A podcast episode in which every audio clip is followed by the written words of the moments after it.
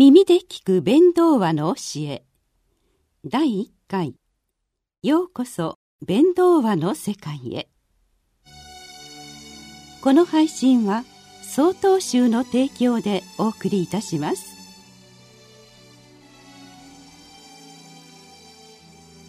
弁道話とは大本山永平寺を開かれた道元禅師によって表された書物です。道元禅師は消防現像という全部で95巻からなる大著を表されましたが弁道話もその中の巻の一つに数えられます。弁道とは修行のことです。道元禅師は特に座禅を大切な修行と捉えておられますので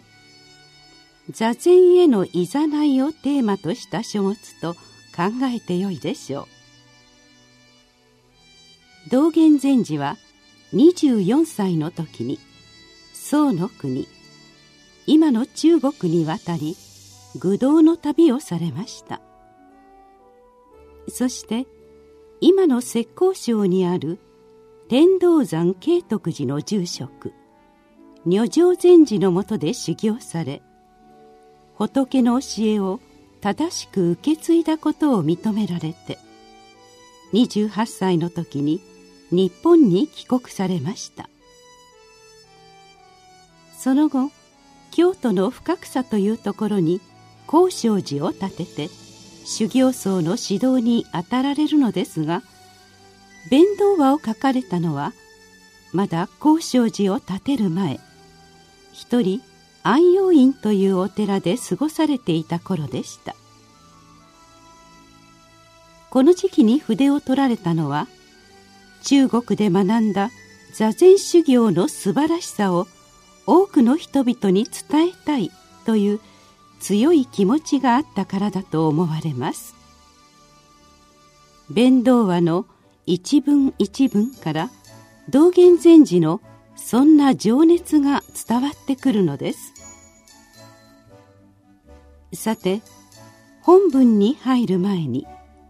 弁道話の構成について見てみましょう。弁道話の趣旨は座禅が仏道修行としていかに素晴らしいかを示すということです。冒頭ではそのことが述べられさらには道元禅師自身が仏道修行を志され愚道の道を進まれた過程も紹介されます。そして宋の国で実際に指導者から受けた教えをもとにしながら座禅の精神を解き明かしていかれます。なお弁道話の最大の特徴といえるのは問答の形式を取りながら座禅の在り方について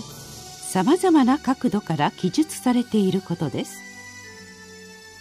問いに対する答えを示すことで道元順次は次々と座禅の境地について述べていかれるのです。怪盗乱魔のごとき道元禅師の説示の中に座禅の本来の在り方を感じていただければ幸いです。ところでこの世に仏教を起こされたのはお釈迦様です。今からおよそ2500年前に人生の真理に気づかれその後今のインドやネパールの地域で布教の旅をされました。そしてお釈迦様の教えは中国を経て日本に伝わりたくさんの僧侶の手を経ながら今もなお伝わっています。お釈迦様はこの生きづらい世の中でいかにして迷いなくすがすがしい気持ちで人生を全うすることができるかを生涯をかけて追求されました。そしてそうした境地を体得することができるさまざまな修行方法が後世に伝わっています。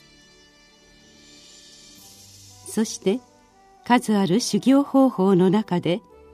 座禅が最も優れた修行であると道元禅師は言われます。お釈迦様の示された境地を実感するには座禅を正しい門としてそこに入門し修行の道を歩むことを勧められたのです今回からの全12回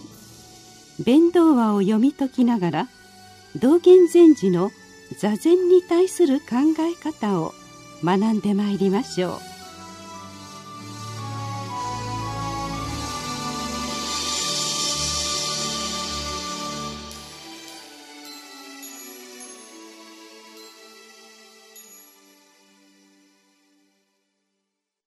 次回の配信は12月5日です。